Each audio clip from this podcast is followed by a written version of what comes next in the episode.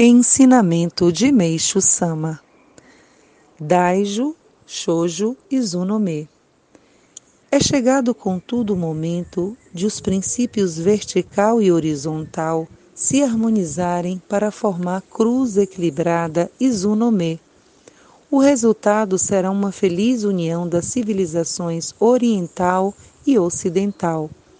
Só então a humanidade poderá viver o paraíso na Terra a Igreja Messiânica Mundial nos dá a consciência de que esse paraíso pode tornar-se uma realidade através da luz de Deus.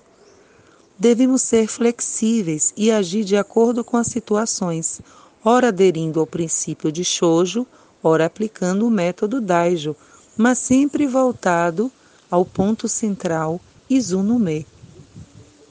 Daijo é abrangente, incluindo tudo, inclui também chojo. De modo geral, é bom agir conforme as circunstâncias, mas nunca esquecendo o princípio sobre o qual buscamos a nossa ação. Mesmo tendo chojo como princípio orientador, convém agir à maneira daijo. Não obstante, seria perigoso empregar somente daijo. Os jovens, especialmente, poderiam tender a uma demasiada autoindulgência. Shoujo estabelece o princípio vertical, no qual tudo deve ser baseado antes de adotar o princípio Daijo, de expansão horizontal. Assim, pode-se atingir o perfeito equilíbrio entre ambos, ou seja, a cruz, a cruz equilibrada Izunome, retirado do livro Os Novos Tempos.